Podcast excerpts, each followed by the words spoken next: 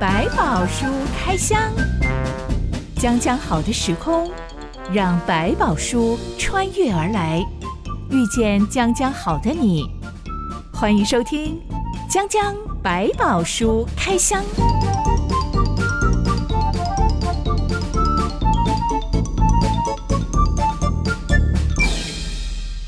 百宝书里有百宝，让知心和下凡哥为你开箱来挖宝。Hello，我是知心，我是下凡哥。知心，我有很多的朋友是在当老师的，嗯、有小学老师啊、中学老师啊、嗯、高中老师啊，嗯、他们常常会分享学生让他们啼笑皆非的事。嗯、有一种搞笑情况最常出现，而且是一年比一年常出现，是就是他们都会感叹学生的生活自理能力怎么好像越来越低了。嗯小学生的话可能还好啦，是就是把学生家长通通送走了，转头回到教室发现，哎，地板上怎么有一条内裤呢？嗯，到底是哪个同学的内裤留在地上？我马上就脱掉了。那个同学到底是怎么离开学校的呢？是啊，嗯哼。再来就是上厕所、嗯、不会擦屁股，嗯、老师你帮我擦屁股，我不会。嗯哼。到了国中生、高中生都还是有同样的状况，嗯嗯，他们也会发现，诶，家长知道自己的小孩生活自理能力不好，是，所以会在联络簿上面请老师，请老师帮忙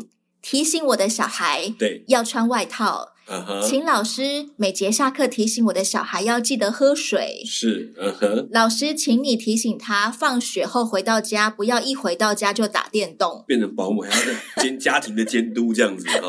这些都变成老师们 po 在社群上面的笑话。是老师说，我想不起来以前我们学生时期有这么笨笨的。嗯，过去呢可能是大家族，很多一家有好几个孩子，可能。父母能够管得到都不难，反正自己想办法，你一定要活过来，所以你会很多人很快得自己学会，然后记得要吃饭，是吧？饭没有被抢光了，你得去抢回来，所以你得知道什么时候一定要吃饭。可能现在变成说要吃不吃都变成孩子的选择，甚至我不想吃，可能就根本就不吃，还得找他想吃的东西让他吃，或帮他喂他吃。我想这个人呢跟过去很不一样，所以有些孩子可能被照顾到一个程度是没有机会，也不想去学自己去照顾自己。我的同事曾经跟我们分享说，他的弟弟是大学生，嗯，上大学之后，终于觉得我可以去找一个打工机会了。是，他到了一家饮料店打工，嗯，第一天上班他就落荒而逃了，不是被老板吓跑的，嗯，而是他在打工期间，他的妈妈打电话到饮料店来，天哪，不得。夺命追魂扣，一个一个来讲。交代店长说：“请你叫我的小孩不要只喝饮料，要记得喝水。”是这个小孩恨不得有一个地洞钻进去，去。哎呀，我要自立一下。当天就逃跑了，再也不要待在这个地方了，嗯、会被人家说是妈宝男。对，在这个时代里面，可能有很多不安心的一个状况，那加上孩子的情形可能也都不熟悉，所以很难放手。也很难就相信说，孩子经过一定的学习过程就可以改变，所以他干脆就帮他安排好，想尽完父母的责任。我想这种恐慌在父母心里面，可能需要慢慢的放下来。讲到我们这阵子都在开箱的出埃及的这一群数十万的以色列人，他们曾经背负着四百年在埃及的奴隶历史跟文化，是他们从来不是什么养尊处优、被宠坏的这一代人。对，但是每一次一遇到民生问题，就会想要对摩西大吵大闹，好像完全摆烂了，嗯、什么解决能力都没有，也不会想要动脑去思考。哎，嗯嗯，其实我觉得在这个里面，上帝为什么要花这么多力气陪伴他们？他好像把他们从婴孩、宝宝，然后逐渐的带领他们能够飞翔的过程。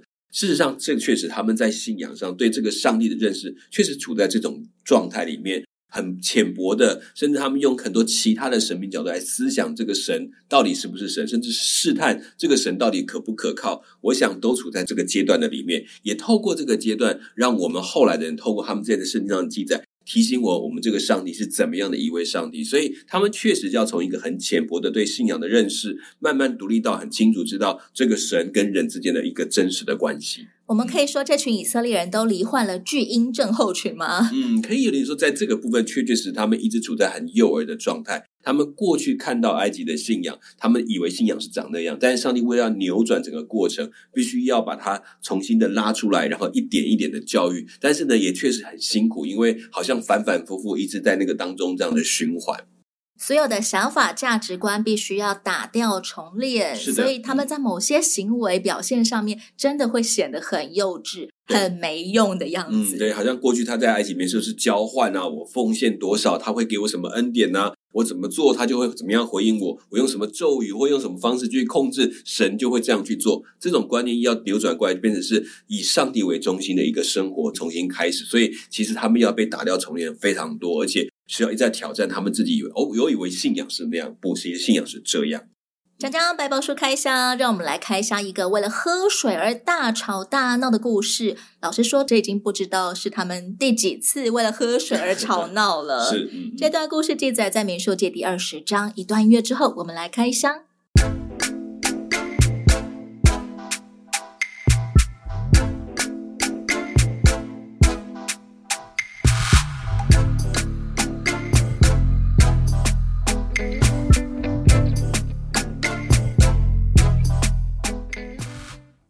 人这是展开他们四十年的旷野生活，不晓得过了多少年，他们来到了一个叫做寻的旷野扎营。是米利暗寿终正寝，就过世在寻这个地方。是、嗯、以色列人安葬他。嗯，夏凡哥，我们对米利暗的认识，最后最后。就结束在他怂恿亚伦一起去回报摩西，然后被上帝惩罚，罹患了七天麻风病。嗯、在那之后，好像就销声匿迹了。显然也是他真的学乖了，没有再想要煽动人群，做出一些对上帝大不敬的事情了。嗯、我觉得也回到就是再一次也就不再提这件事，也表示他已经被赦免了。也在这过程中，他也真的就成为一个很大的帮助，继续陪伴他们往前行。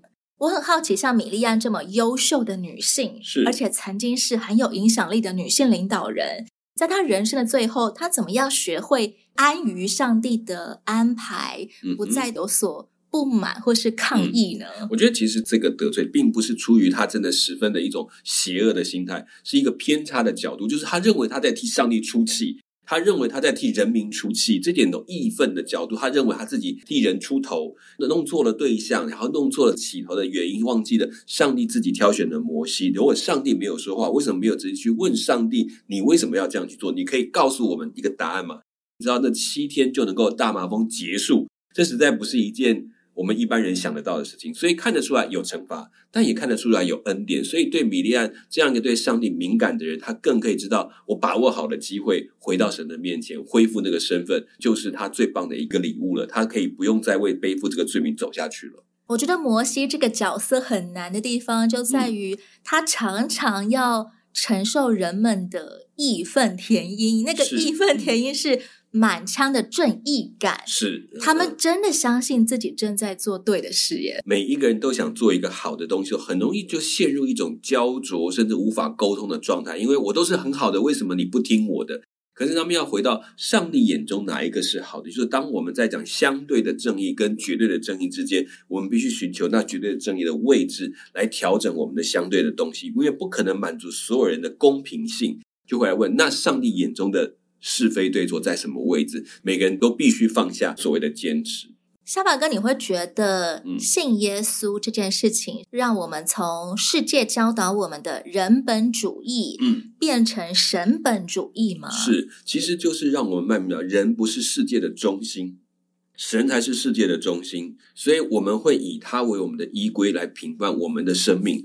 如果我们用人本来做中心，最大的问题就在于说，当我们每一个人都是中心，那请问谁才是真正的中心？每个人都是一把尺，对，我的几万把尺到底要以谁为准呢？对，我的每一个人一套伦理标准，我们对照来对照去，到最后说不归不行，我的比较好，还是你的比较好？这到底是真的人本吗？但是回到以神为本的人文中心，我觉得要去思考，就是说要考虑，就是说我们以神为中心的时候，人应该怎么活？这时候可能就比较好找一个位置，适当的找出那个每一个人应该有的角色，也在不能够解决的公义上，能够让上帝来处理这份公义的问题，我们才能够放得下来。不然每天都在为自己的权益争夺到一个程度，你会发现永远争不完，因为我争到的时候，一定有其他人损害了权益，那我要不要为他们负责的？要以神为中心，再来谈你的人本，就会比较恰当，因为它回到是人的基本价值。以色列人在寻这个旷野，迟迟没有找到水源，就集结起来向摩西争闹说：“我们的弟兄曾死在耶和华面前，我们恨不得与他们同死。你们为何把耶和华的会众领到这旷野，使我们和牲畜都死在这里呢？你们为何逼着我们出埃及，把我们领到这坏地方呢？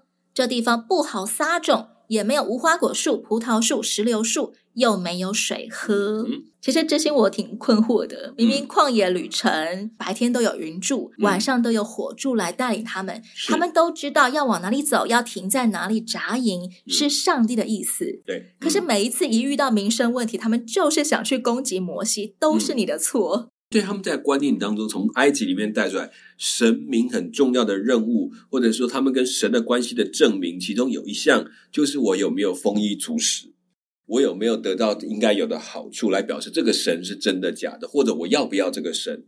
这个其实就好像我们讲灵不灵验，风调雨顺才有神。对，那如果说今天不给吃喝的，你就不是我的神的。这种概念就是我们常常讲说有奶便是娘的概念。那好像变成这个想法，所以其实也在扭转。你让我渴，你没用啊！对，我要你这个神干什么？这个角度正在扭转，说不，他是神就是神，不是因为他有没有给我足够的食物，有没有给我想要的东西，而是他就是神。我要用他应该有的角度面对他，而不是用他有没有对我够好来决定他是不是神。他们气到说自己恨不得被上帝杀死耶！对，这种程度哎。我们虽然讲哇，以色列他们好像对上帝很忠心、很敬虔，可不要忘记，他们经过这么多年的学习跟教训，才搞清楚神是神，人是人，而不是神跟人是一种交换，或者是说，当他对我好、照顾我才是神。这个角度的思考是完全不一样。所以，其实，在扭转的过程，上帝花了相当大的耐性跟时间，然后而且用这个环境去铺路他们对神的一。一些错误观点，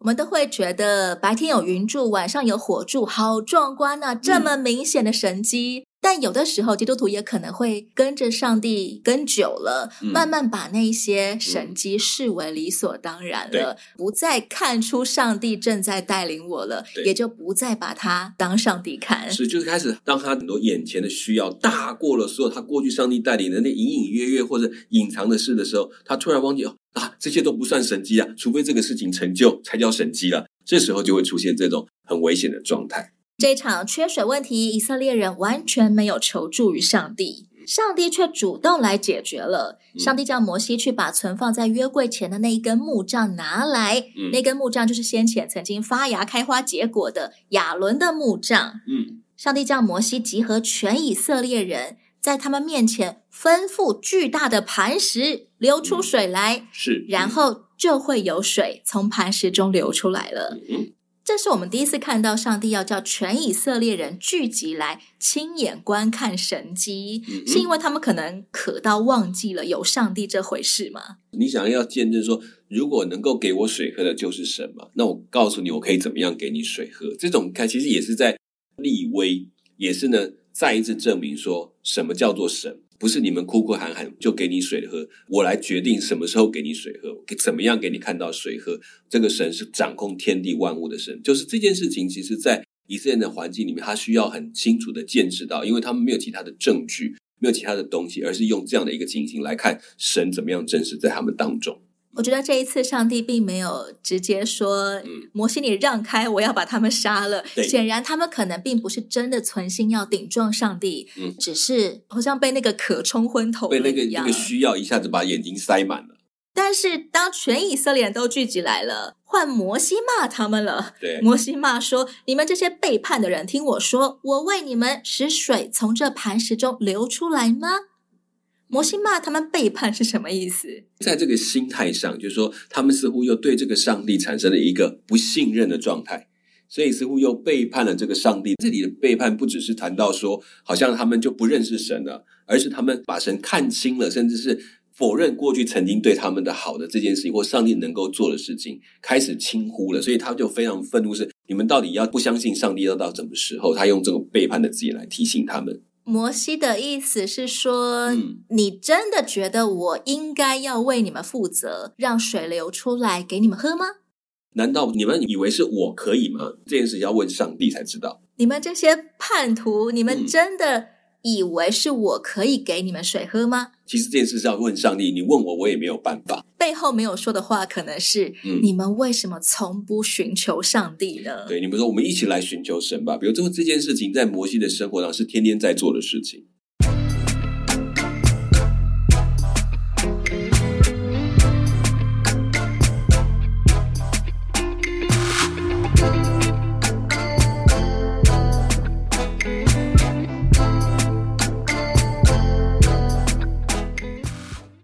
摩西接下来举起了亚伦的木杖，用力击打磐石两下，很大的一股水泉涌了出来。是会众跟牲畜都喝了水，他们终于解渴了。嗯、这个神迹实际上是木杖当场劈开了巨石，然后有地下水涌出来吗？可能是类似这个情况，就是我们可以。猜测的样貌是这样，可是毕竟它站的不是一个很低的地方，比如说一敲刚好那边就是水泉的泉眼，但我们没有办法得知，只知道这个动作之后水就流出来了。没想到接下来上帝责备摩西亚伦说：“因为你们不信我，不在以色列人眼前尊我为圣，所以你们必不得领这会众进我所赐给他们的地去。”嗯哼，这是。摩西第一次被上帝骂了。嗯、我们看过这么多次，上帝都是骂会众，是。从来没有这样子骂摩西。我们从字面上大概知道，摩西犯了一个错，是。因为刚刚上帝是吩咐他说、嗯、拿着木杖对巨石说话，嗯，但摩西实际上做出来的是用木杖去敲击巨石，是、嗯、上帝就说这行为是不信他，还有不尊他为圣吗？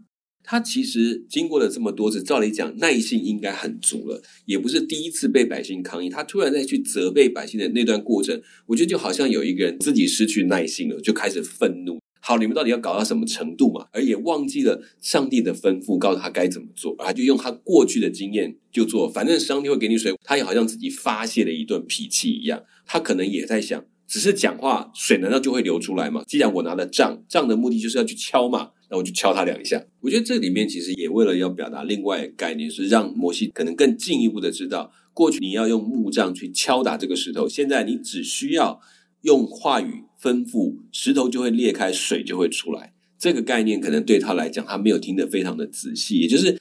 可能上帝对摩西的要求就更严格，就是每一个字、每一个句子都是照那个去完全的去做出来的事情。因为他是摩西，他不可能听错，不可能搞错上帝的意思。是，但他仍然拿着木杖去敲了磐石两下，就显明他真的只是在发泄他的压力，发泄他的怒气。嗯嗯，有可能，所以也包括就是说，甚至当我们经验跟上帝经验很多，就会很习惯的自己脑补上帝的意思或想法。可能就做一个，我认为啊，这样子更有利啦，更适合或更像，而忘记了这里面的字句是告诉你，只要这样做，就可能这个点也出了问题。所以有可能在我们老练的人上，反而出现像摩西讲的这种错误。但也因为你的代表性，所以你可能承担的责任或者被责罚的状况就会更直接。上帝并不是不爱摩西或者讨厌摩西，因为我跟你的关系，我更需要直接的告诉你，你做错了什么事情，可能。百姓还不知道摩西做了什么，对，但是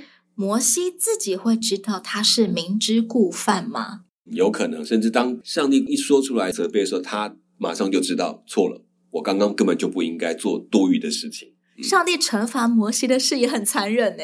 嗯、摩西辛辛苦苦的把一大群以色列人从埃及带出来，现在上帝却因为他拿木杖敲石头两下，是罚他不能进迦南地，就好像当初那一群相信十个探子所说的话，说我们不可能进迦南地的那一群人，我们不觉得这是同一个等次啊，但最后判决结果。嗯却成为一样的人了，同样的后果是是。可是我在这件事情，我觉得很有趣。当然，这个事情一方面它的位阶，就是它的代表性，也会让百姓可以做一个见证，说：你看我的人，我绝对不会轻易的放过。其实也提醒我们属上帝人，不要以为你会有特权，其实你可能对上帝对你的要求是更加倍的，甚至更要求更高的，要成为表率的。摩西这个时候快要一百二十岁了，要到旅程的最后的一个阶段。其实进入迦南并没有如想象当中，就是一进去就哇遍地沃野，然后这个平原洪涛，大家就哇进去就各自圈地了。没有，他进去要经过一场非常大的战争。或许在这边给他做一个车尾，做一个结束，反而是最好。他的任务到此为止。人，也可以提醒我们，其实我们不会做完所有的事。没有任何一个服侍的人会把所有的工作完成。你可能只到某一个阶段，你可以把它认为啊，这是不是一个惩罚呢？或者也只是说，好，你的工作就到此为止，够了，剩下的交给别人去吧，成就在其他人身上。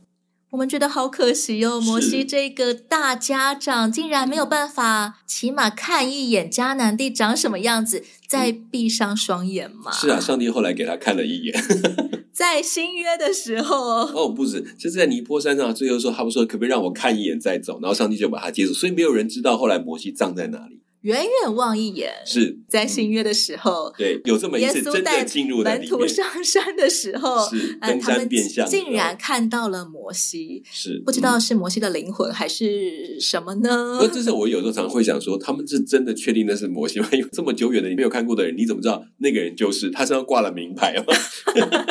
这也是很有趣的地方。希望有机会等到我们很久以后聊到新约的时候，再来聊聊这一段。摩西到底为什么会现身在迦南地呢？对，为什么他们一眼就认出他来？这也是让我一直很好奇的。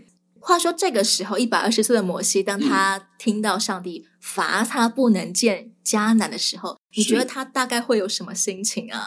我觉得会有一些失落，会有一些难过，但是他也知道这件事情他所担负的责任，所以他也没有再多说什么，基本上他也就面对这个事实跟结果。但是这个东西其实有一点更重要的是，他也让所有的百姓都知道了这件事情。为什么不是像法米利亚一样法摩西生个大麻风生七天再回来嘛？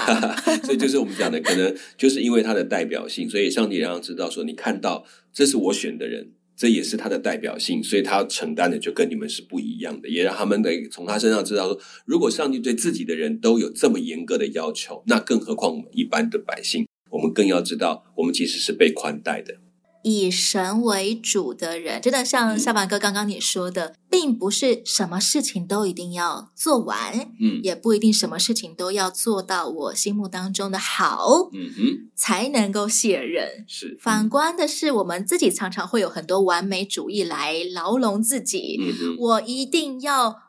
负起什么责任？我一定要把这很多很多的事情都做完，然后我才能够交棒。在我身上这样子，这其实都是危险的。我一定要在我的最后阶段有一个伟大的建树，是是是，然后我才能够安心的卸任。其实到底什么时候才会安心？仍然是以自己为主。是，就是我们会觉得我们要做到什么阶段，可是不要忘记，整个工程是在上帝的手中。你在其中，你像一个聪明的工头，按着他的指示去做你当做的，但是做到什么阶段，到什么时候，其实不是你决定的，那是上帝，这才能够放得了手。不然你会觉得这是我的孩子，我好不容易生了出来，哇，那就很容易到出现那种放不掉，然后又越来越想要按照自己的蓝图，而不是上帝的蓝图了。就像之前知心我说过，我曾经在走出考场的时候，遇到上一批应考但是却落选的考生来大吵大闹。嗯抗议主考官不公，其实那也是一种过不了自己的关卡吧？嗯、我怎么可以没有做到呢？对，我的期待很高，就落得更惨，没有办法过去自己的可能一种愧疚感，就只好说都是主考官的错，是一定不公平，一定哪里出状况。当然有时候可能真的是，但也有可能就是。自己的期待，忘记其实人家有决定权。就像主考官对他是可能有不公，但他决定的，他要负这个责任的。那如果他是明显的在故意条文上压制你，那是另外一件事。如果有一点偏主观，这也没有办法，因为他们选择这个主考官，就是希望由他来决定。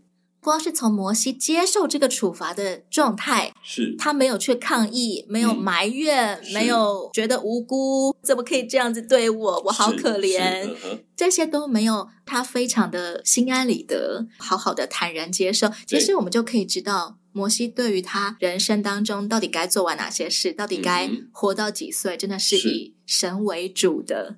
你当然会出走，就是我们人的血气，有时候一下子哇冲上来做了一些错事。可是他很熟练的是，当上帝一给他提醒，他马上就回到应该有的位置上。就是有时候我们是恼羞成怒，哈，你说我是这样吗？我就更火大的。他反而就是把他停下，然后把手上的事情继续的一件一件的把它完成。他把当下看得很重要。我觉得这件事情就是他在信心上老练，我们可以值得学习的地方。后来，这一股从巨石里面流出来的水泉就被称为米利巴水。是，米利巴这个字带有争吵跟暴力的含义。嗯，这件事的结果让很多读圣经的人都觉得很感叹，那就是如果连摩西这个被上帝形容为极其谦和、胜过世上众人的人，是。都有可能会犯错，甚至是犯那种好像功亏一篑的错，因为他已经快要看见迦南地了耶，对，就最后一小段了。如果连摩西都会犯错，那我们这些努力在学习要信靠跟随上帝的基督徒，嗯、到底有什么把握能够不犯错、不得罪上帝呢？他就讲得很白，就是没有人会做到完完全全的不会得罪。我想都会有，也就是因为这样才提醒说，即便在这样状况之下，上帝都有恩典。都有怜悯，也都继续的保护，使我们继续的可以跟随他，并没有说好，摩西从此我不认你了，你给我离开，你出去这个团队，你不要在我的面前再出现了。上帝从来没有用这种在愤怒当中或人的得罪的里面，就把他们说好，你们全部都离开，我全部都把你杀光，就不要了。没有，包括这件事情是也提醒，即便是这样，都会带着一个教育的过程来带领或责罚我们。那个责罚的效果是使我们变得更好，与他更加的亲近。我还是会觉得困惑的一件事情是，摩西他一定是一个非常棒的学生，是一教就会，一点就通，嗯、他一定不会再犯同样的错。是，嗯，我可能对他很有信心了。既然他能够改过，我相信他有改过的能力。为什么上帝不再给他一次机会呢？嗯，我觉得他也相信，就是上帝机会会给他，就是会给他。还有，我们把它想象成另外一件，就是说，我们忽略掉，在他们的眼中，人的寿算结束，就是我们地上的生命结束就结束了嘛？其实不见得，他是在这边会在这时候会结束了地上的工作。另外，他继续在上帝面前还有其他的工作，那就是这一个属神的人开始思考的角度不一样，不是这个生命结束就结束了，没有，他只是在这个阶段结束了。接下来有上帝在另外的生命的阶段要带领我们继续往前走，所以其实我们可能都把它想成说，哦，因为他死掉就没有了，好像他就失败了一样。对，对，我们只想他只有今生这件事情，那就是可惜。我们不只是今生，我们还包括来生以及在上帝里面的永生。用这个角度来去评判现在的作为，才不会把这个死亡当成一切的结束，甚至会这是这是一切的开始。因为其实摩西的这件事情就警醒了接下来新的一代。你看。摩西做了榜样，他即便被惩罚，他仍然继续的跟随上帝，没有轻易的离开，而且完成他所该做的事情，并且也看到最后是上帝接了他走，这个福分又有谁能够拿得到？我相信也可以让后代子孙知道，摩西真的很神，嗯、但他不是神，他不是神，他被大家尊为神人，但他也会犯错，也会被真正的神责备。嗯，我们每一个人有不同的职分，我们也会有被逼到觉得心好累，我好苦，嗯、气死我了！你们这群 坏家伙都是你们害的。但这种时候，我们也要借着摩西的经历，他这个让人遗憾的事件，来提醒自己：当我压力山大的时候，是、嗯、我也有可能会出一些乱子，而且是明知故犯的，可能不是不小心哦，是因为义气的一个我很累嘛，所以我就是要这样子做。对。等到被上帝责备的时候，我们就真的知道我是故意的。是，他也就是老练的去面对了他的问题，然后也很快的就恢复了应该有的水平。求神在我们所有的喜怒哀乐当中、嗯、光照我们，是让我们随时随地都仍然愿意让上帝在我身上掌权。这个功课不太容易，是不容易，但是它值得学习，也是上帝永远给我们有机会的一个方式，就是不用担心我要几次没关系，上帝陪着我们去练习、去学习，直到我们生命更加的成熟。能够有功课是让我们学习一辈子的，我觉得这也是一个好消息。我不会学到了六十岁，忽然间就没得学了。嗯，其实不会，他真的是每一个每一个阶段有每一个阶段不断该学习的机会。讲讲百宝书开箱，我们下一回继续开箱以色列人的旷野旅程当中还遇到哪些挑战？是，我是知心，我是小凡哥，我们下回再见喽。OK，拜拜，拜拜。